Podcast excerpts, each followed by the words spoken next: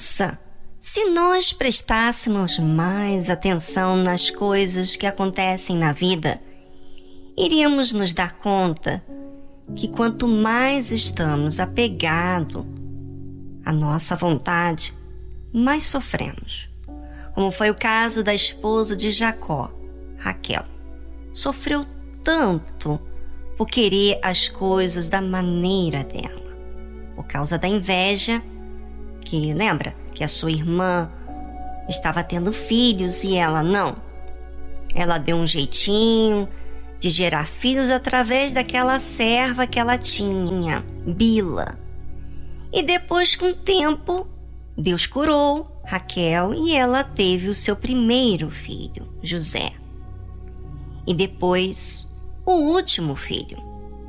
Mas eu quero que você preste atenção o que aconteceu quando nasceu o seu segundo filho.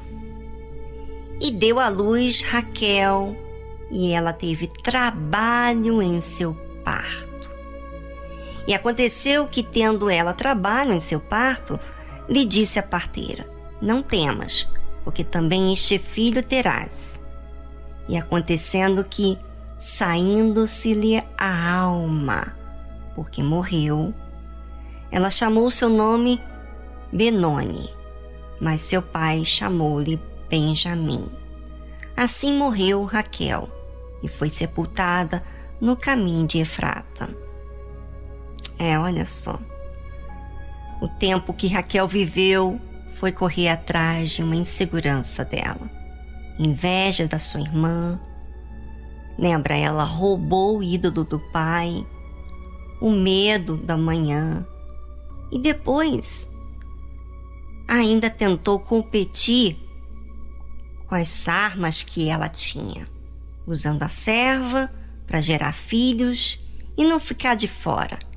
E finalmente, Deus abre a, a madre dela e ela dá a luz ao seu primeiro filho, depois o segundo. Mas quando nasce o segundo, ela morre, ou seja, ela esteve com Jacó, presenciou as coisas grandes que o Deus de Jacó fez na vida dele. Mas ela só atentava para a cobiça dela, que gera inveja, disputa, roubo, mentira, engano, traição.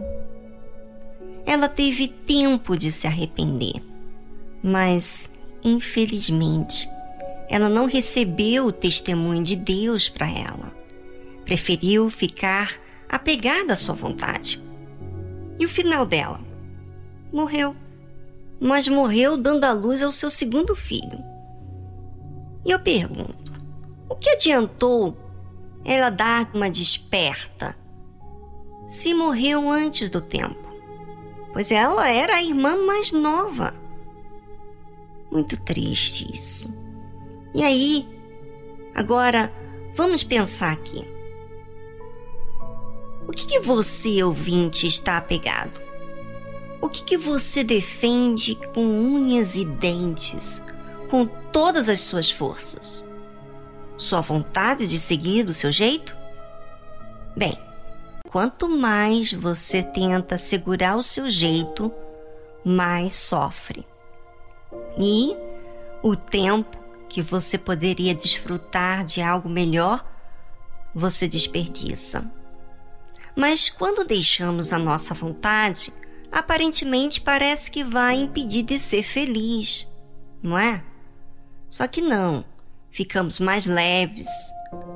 Você, por exemplo, que está em uma prisão, a um vício, a prostituição, a pornografia, a uma vida de libertinagem, você que não há limites para os seus prazeres, você já paga nessa vida um preço alto de sofrimento.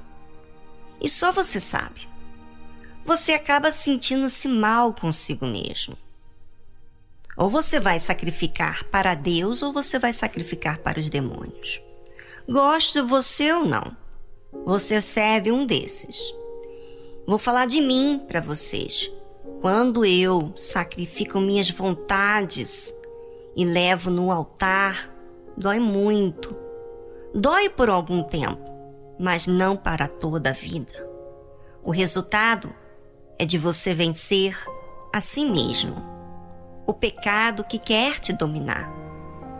E sabe o que acontece? Você se torna forte. E essa força te dá uma experiência tão bacana que você quer descobrir mais erros para você poder resolvê-lo. E sabe, a obediência à palavra de Deus faz você ter Deus dentro de você. Sabe por quê? Porque quando você recebe a palavra que ele te instrui, que ele ensina, é você receber Deus no seu interior. E você acaba vendo o testemunho de Deus na sua própria vida, quer dizer, o caráter dele. E não é nada artificial, não é algo assim, né, comprado com dinheiro, mas com a sua própria vida. É algo glorioso que dá até lágrimas nos olhos. Porque quando você observa quem você já foi e quantos erros você já cometeu e você vê a misericórdia de Deus para contigo, você sente uma imensa gratidão pela compaixão dele. E você que está vivendo no pecado? Deixa eu falar uma coisinha. Use as armas que a fé te deu. A oração, o clamor.